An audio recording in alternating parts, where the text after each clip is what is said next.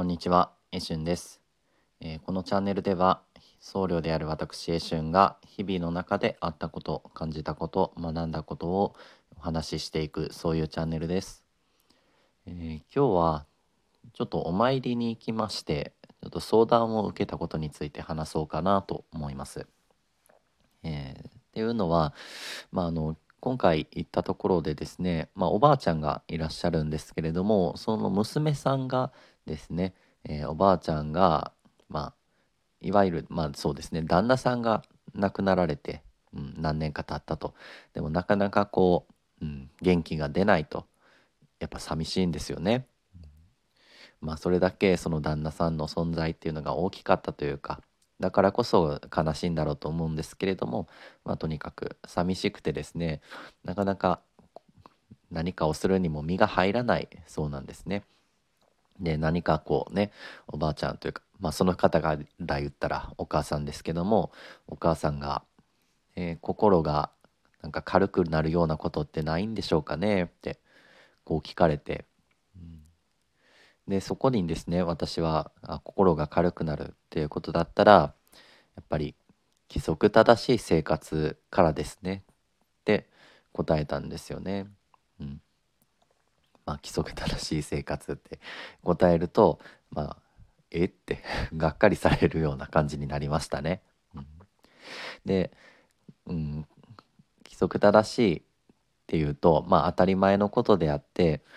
まあそのおばあちゃんがもうされてるかどうかっていうのはまだ分からなかったんですよね。規則正しい生活かどうかっていうと分からなかったんですけれどもまあね寝る時間とか起きる時間っていうのは、うん、大体決まってらっしゃるようだったんですけれどもやはりねあのー外に行ったりとかそういうことができないから、えーなかなかうん、歩いたりとか外に行ったりっていうのは難しいっていう話でした。で、うん、やっぱりその規則正しいことっていうのが大事になってきます。どうしてもその心が沈んでくる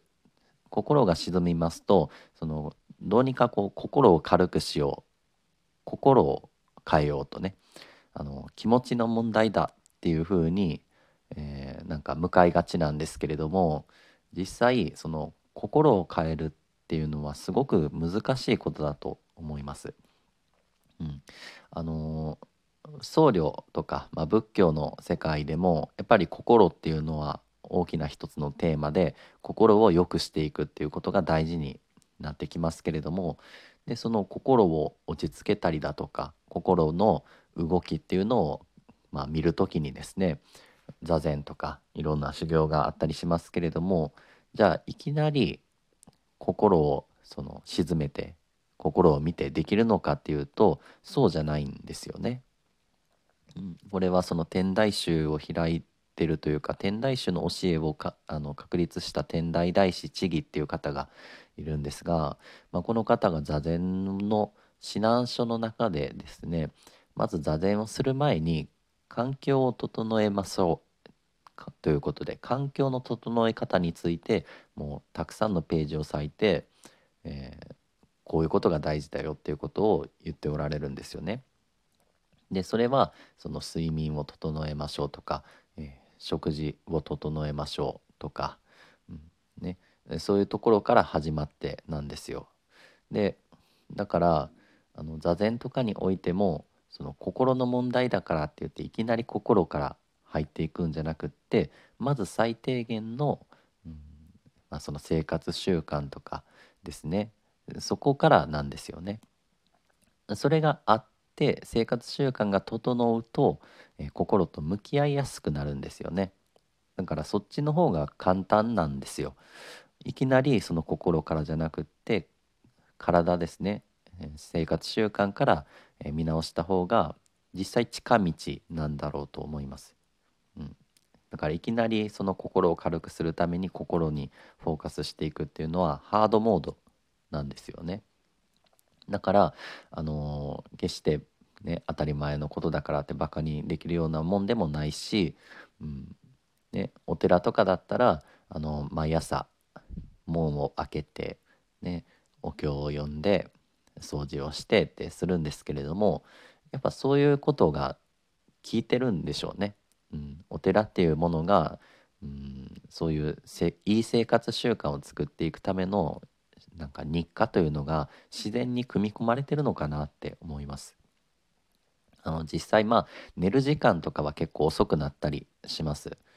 うん、事務仕事とかお昼の間にできないとかが多くて、うん、夜遅くなることとかはあるんですけれどもそれでも朝はとりあえず起きないといけないんですよね。で実際それがあの良い良い方向に向かってるんだろうなって思います。でまあ今回だったらなかなかこうおばあちゃんとかでしたら外に行くことがもう難しいっていう場合はもうあるんですよね。あの足が悪くてなかなか外に出れないっていうのはあってだからあの早く起きてでちょっと日光浴びに行ってっていうのもなかなか言いにくいところは正直あるんですよ。ねまあ、寝たきりというかあの動けない足が動かないっていう状況だったら、まあ、車椅子に乗ってちょっとその車椅子押してもらいながらその外の空気を浴びに行くっていうのがこう病院とかでもなんか大事にされてるって聞きましたでそんなところでですねそのおばあちゃんも本当だったら何かしら外に朝にね外に出ていきましてそこからなんかお仏壇の前に行ってあその方は毎朝お仏壇の前でお父さんに手合わせてるそうなんですね。でそれはあのいい日課としてルーティンとしてあると思うんですけれどもそれだけじゃなくて、うんね、あと外に少しでも出ていくっていうことがあれば、うんね、より一層そのお仏壇の前でそのお父さん仏様と向き合うっていうのも、うん、いいものとなるのかなってこう思いまして、うん、お話ししました。ね、まああのいきなり規則正しい生活ですねって こう言われたら受け入れられないというかええってなるのはそうなんですけれども、うんね、心の心を軽くするための何かを聞いてるのにいきなりそう言われたら困惑するのは当然なんですけれども心を変えるっていうのは大変高度なことでだからこそまず生活習慣っていうものがある程度整ってから向き合うっていうのがむしろ近道なんだよっていうこういうことがもう伝統的に仏教の中では言われてることなんですよね。だから何とぞ、えー、ご自身の規則正しい生活っていうのを軽視することなく、えー、ね生活できればいいのかなってこう思いました。はいまあ、このチャンネルでは日々こんな風に思ったことをつらつらと話しておりますのでまたよかったらご視聴ください。本日も私のお話にお付き合いいただきましてありがとうございました。一瞬でした。失礼します。皆様のこれからの時間が穏やかな時間となりますように。では失礼します。